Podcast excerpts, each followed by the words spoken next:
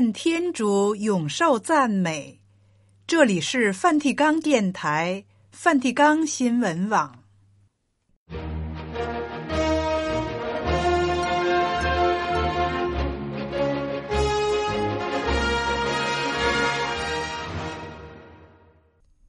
听众朋友好，今天是二月二十八日，星期三。在今天的节目时间里，我们首先为您播送新闻时事、圣座活动和普世教文，然后是活的信德，继续播送圣言会圣弗若瑟神父在中国传教的事迹。现在，请您收听今天的播音内容。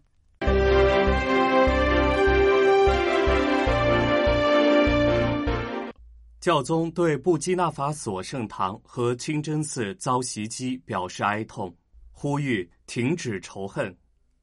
西班牙主教团举办以“教会在教育领域的临在与承诺”为题的会议，教宗方济各致函与会人士时指出，人人有权接受教育，任何人都不应该被排除。圣座国务卿帕罗林枢机谈乌克兰。令人悲伤的是，没有其他谈判的愿景。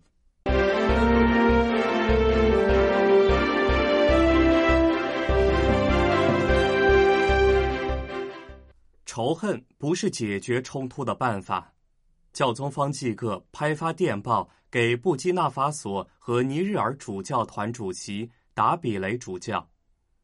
对二月二十五号主日在布基纳法索发生的两起袭击案的受害者表示哀悼。电报由圣座国务卿帕罗林枢机署名。埃萨卡内的天主教堂遭遇严重恐怖袭击，那加伯阿尼市一座清真寺遭到打击。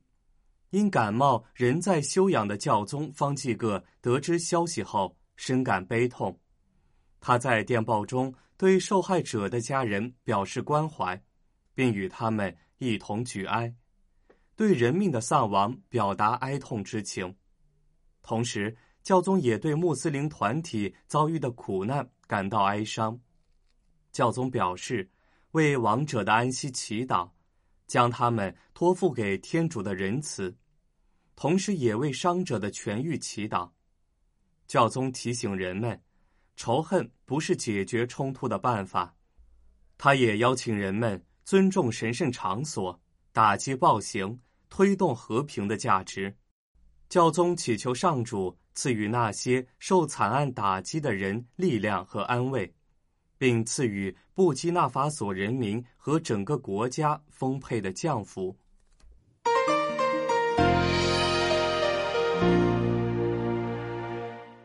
教育工作是一部合唱曲，总是需要合作与互通网络，绝不可单独行动，且要避免有自我为准则的意识。教宗方济各向出席教会在教育领域的灵在与承诺会议与会者们发表讯息，作出上述指示。这个会议由西班牙主教团教育和文化委员会举办。大约一千两百人参加，会议已于二月二十四号在马德里闭幕。教宗信函的落款日期是二月二十号，已在西班牙主教团的网站上发表。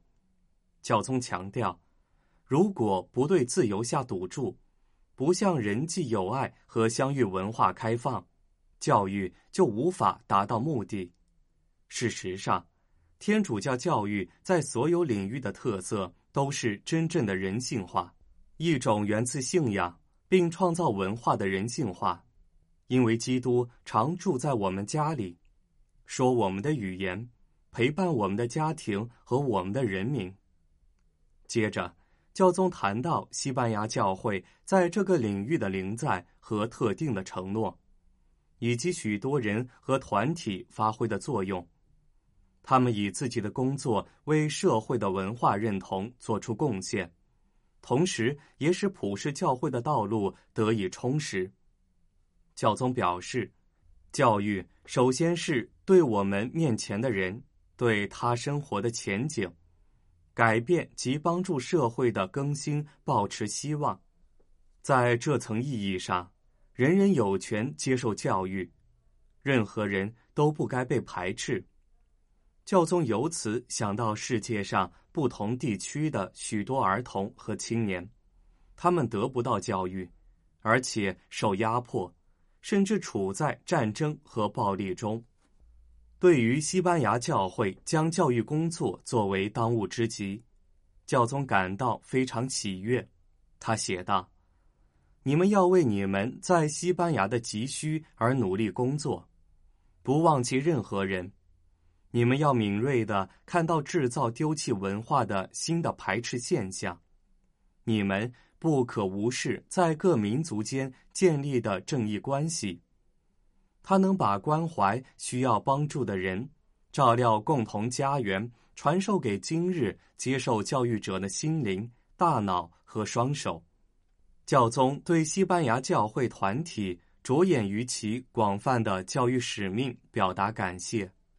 他指出，可以说这是一个时代的标记，因此教宗特别感谢所有教育工作者。教育领域的执行者和主角，他们有时疲惫不堪，今天却很少受到重视。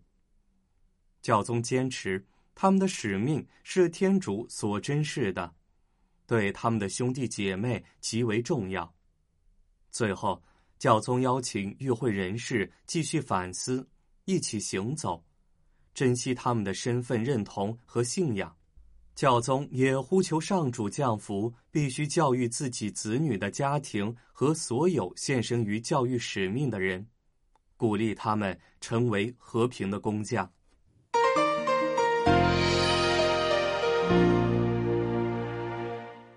所有的人都应该保持理智。圣座国务卿帕罗林枢机二月二十六号。在罗马皮肤专科医院新的影像诊断中心启用典礼上致辞，表达了这一期许。日前，在意大利比萨和佛罗伦萨游行活动中，爆发了警方与学生的冲突。整体而言，书记指出，使用警棍当然是一种失败，但无论如何，游行活动能以适当的方式举行。为了表达自己的需求和反对意见，也始终需要寻找出正确的方法，同时也要愿意予以接纳。帕罗林枢机也提到了教宗方济各的健康状况，表明教宗状况良好。枢机说，他这次得了流感，但已经康复。我原本今晚应该去他那里，但是我现在人在这里。接见活动并未暂停，因此这意味着他已经恢复，而且恢复了他的正常活动。谈到国际层面，圣座国务卿提及俄罗斯持不同政见者纳瓦尔尼的死亡，强调重点在于理清究竟发生了什么事。这也有助于让那些显然对死亡有特定诠释的人能够安心。就乌克兰的形势而言，帕罗林书记关注的焦点是谈判的可能性。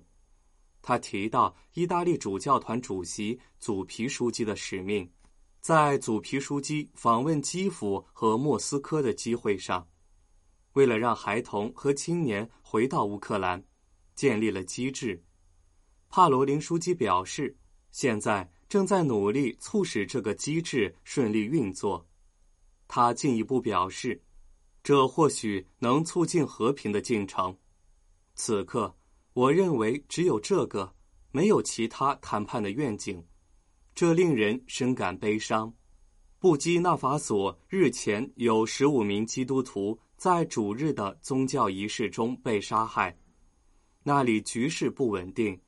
对书记来说，恐怖主义控制了非常多的地方，实在令人担忧。似乎军队正在努力抢回国家的掌控权，但不幸的是，事与愿违，这些着实让人痛惜的事件持续发生。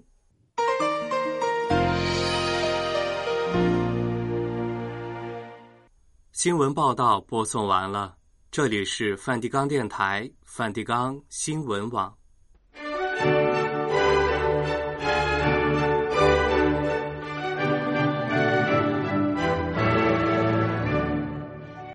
听众朋友们，现在请您收听《活的信德》。圣言会圣弗若瑟神父在中国传教的事迹。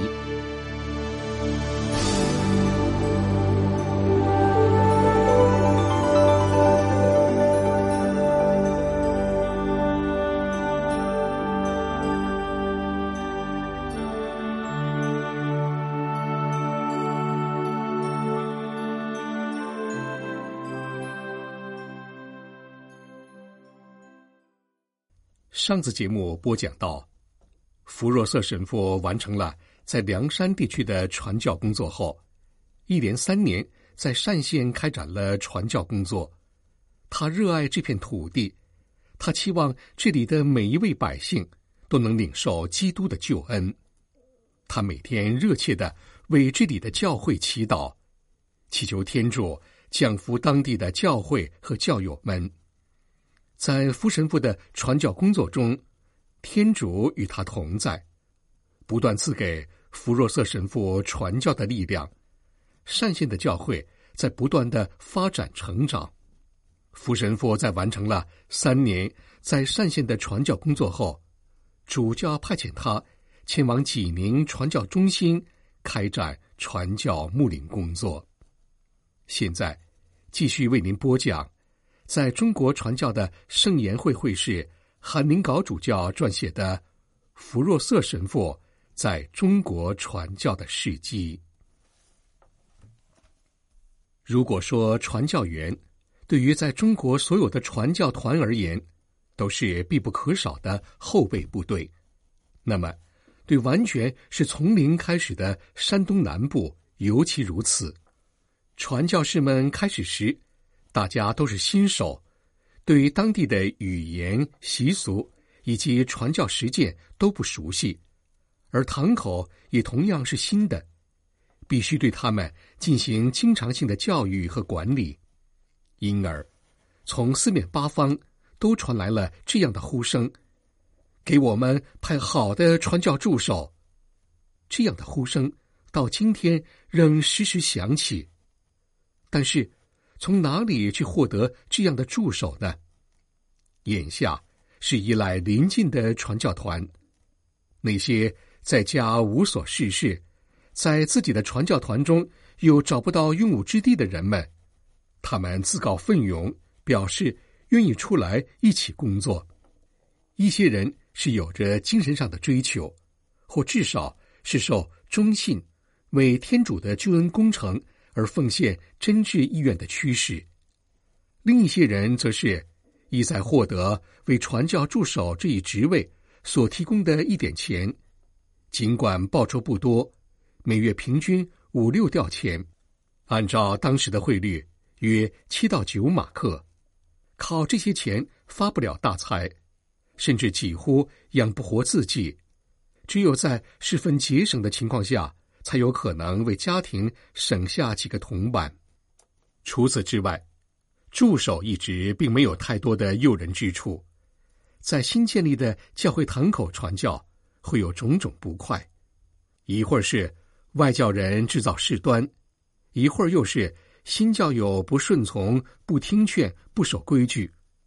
因此，除了拥有相当的宗教知识以及具备良好的品行外，要很好的担当这一职位，还必须有足够的牺牲精神和虔诚信仰。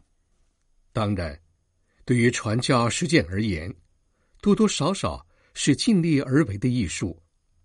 如果要想看到所有的理想都得到实现，所有的要求都得到满足，人们可能需要长时间的等待。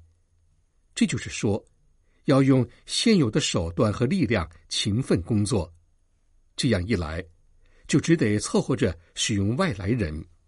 必须心怀感激的承认，他们之中也有一些确实很能干的人，为传教工作做出了杰出贡献。其他的则鲜有，甚至完全没有价值。更有甚者，则是成事不足，败事有余。如果说质量还有待提高的话，那么数量也是远远不够的。其他的传教团也急需自己有用人才，只是想到相邻的传教团中去寻找富裕人员的做法，长此以往是不足取的。迫于形势，年轻的传教团必须不论好坏，尽快从自己新教友中培养出一批助手来。鉴于这一迫切的需求，助手学校才应运而生。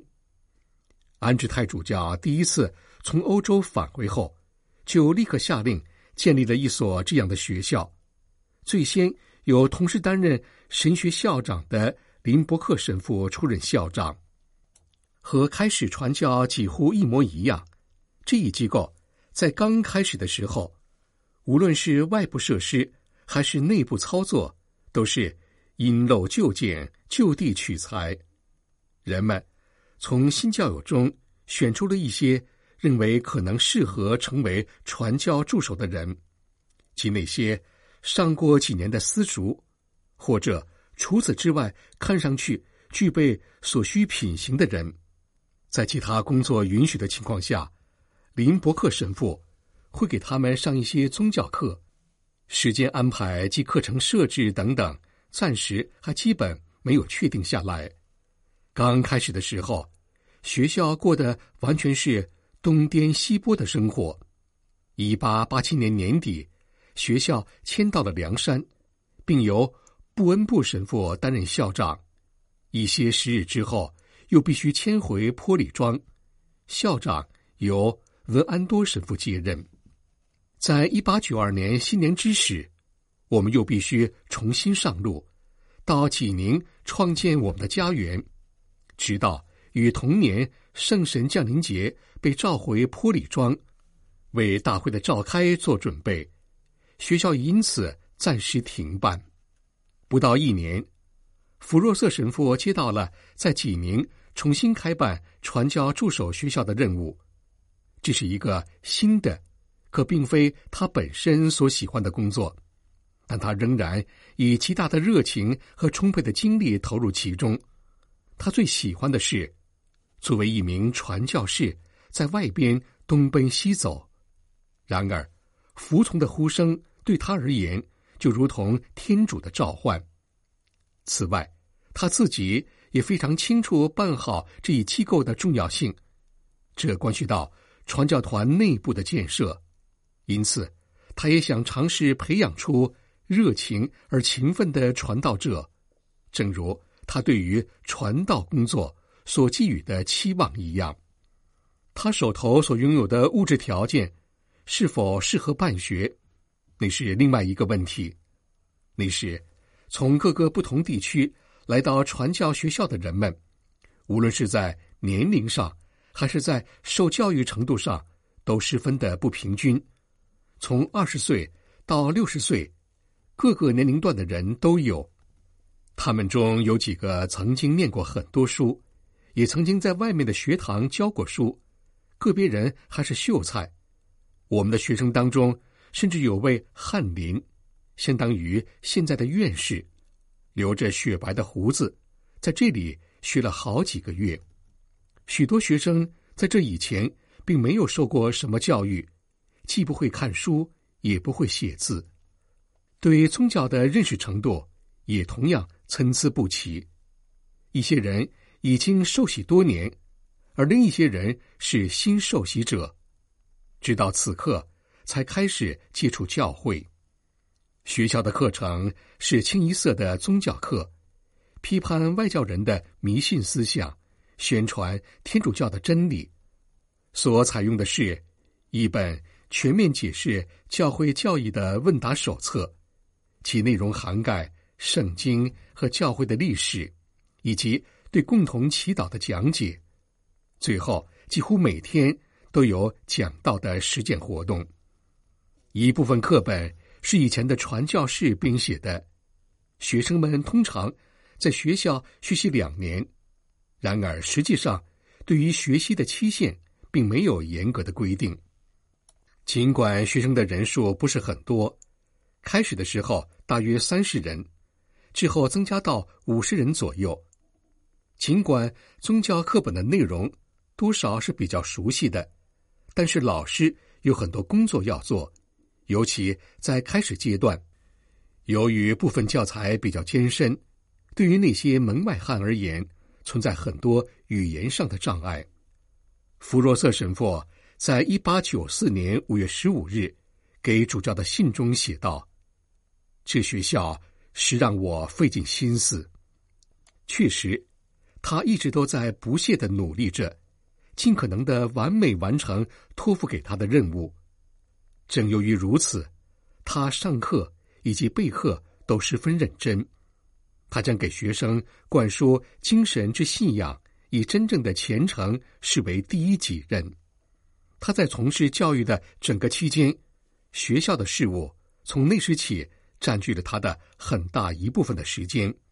由于他后来有一段时间担任神学校的校长，而且兼任传教助手学校的老师，他从来不是一个只强调理论知识、上课枯燥无味的教书匠，而是一位思想极其活跃。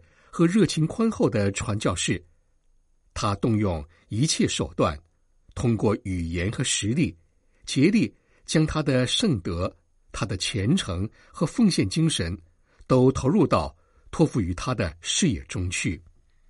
在处理具体事务时，他始终都遵循符合自己信仰取向的根本原则：重行动，轻形式。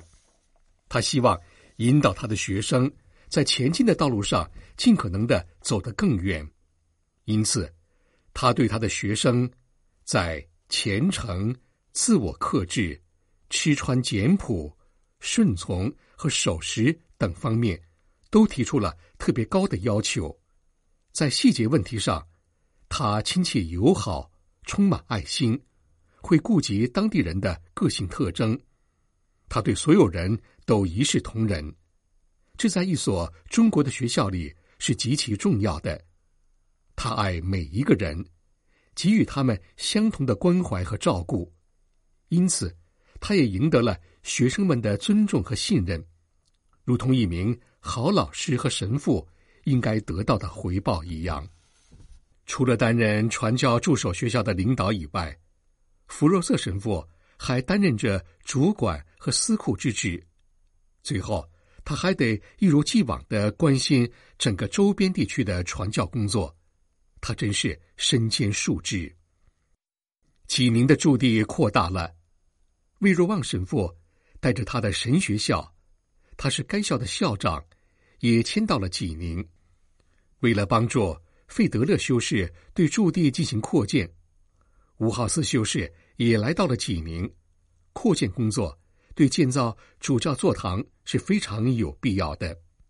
由于在兖州府地区建立驻地希望渺茫，那里的文人们甚至放出话来：二三十年后才会允许传教团在这里扎根，因此就只能先将济宁建成传教团的总部以及主教府。传教团计划建一个大教堂，一幢。供传教士们居住的房子，可目前只能满足于一些建筑上的小改动。作为主管，弗若瑟神父要为驻地所有人员的甘苦而操心。此外，他还要做好司库的工作。毋庸置疑，这后一项工作是福神父在所有工作中最不愿意承担的部分。与钱打交道，向来不对他的胃口。早在香港，他刚开始传教的时候，打算让他在一个港口城市担任传教团司库的说法，一段时间内传得很广，这让他惶恐不已。而现在，他虽然不是在一个港口城市，却管理着经费，掌管着传教团的资金往来，他就是以这种性格与商人们打着交道。先由这些商人从上海取回传教团的经费，再把这些经费分配到各个传教地区。另外，他还必须保障将一些对于传教士来说必不可少的用品，如蜡烛、弥撒酒、书籍等，及时送到他们的手里。要为他们购置一些小物品，并要把现金出纳账整理得井井有条。虽然他不是很喜欢这类工作，可他对传教的正常运作却是很重要的。在处理这类外部事务时，干练沉着是一名传教士应具备的素质。在和钱打交道时，要是财务账目清楚，就要头脑清醒。勤俭节约、精打细算，这些也是一名传教士应拥有的重要品质。不管怎样，弗若瑟神父做得不错，因为当他请求主教将他解职，并派另一名传教士去接替他的工作时，遭到了主教的拒绝。他必须继续履行他的职责。对于传教团来说，经常更换司库。是没有好处的。另外，福神父在支出时也非常节省，尤其在他的个人需求上，他懂得把个人的支出控制到一个最小的量。他还竭力做到与主教的指示保持一致。一八九四年春，当一些身处绝境的基督徒们向他祈求施舍和救助时，他立刻向主教报告了此事。并询问对策，得到回复后，也严格按照主教的意见去做。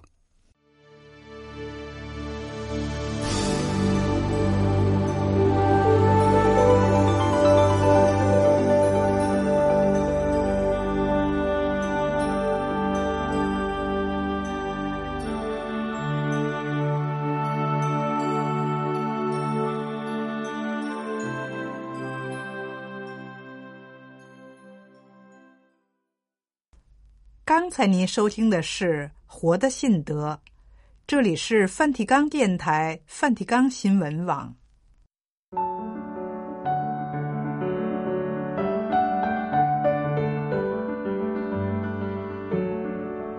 我们的天主要亲自来拯救我们。我要听天主上主说的话，他要向自己的圣徒和子民。向皈依他的人宣布和平的轮音，他的救恩只赐予敬畏他的人，使他的光荣在我们的地上久存。慈爱和真诚要彼此相逢，正义与和平将彼此相拥。天主的正义由天上俯视。世人的忠诚从地下出生，上主必会赐下甘露，我们的土地必将丰收。正义在上主前面开路，平安紧随他的脚步。我们的天主要亲自来拯救我们。今天的节目全部播送完毕，我们在明天同一时间为您播送的节目是新闻报道和基督徒的婚姻与家庭，欢迎您按时收听。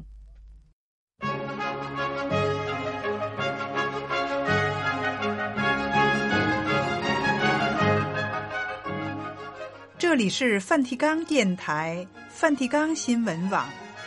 谢谢您的收听，再会，老爹都耶稣斯克里斯多斯。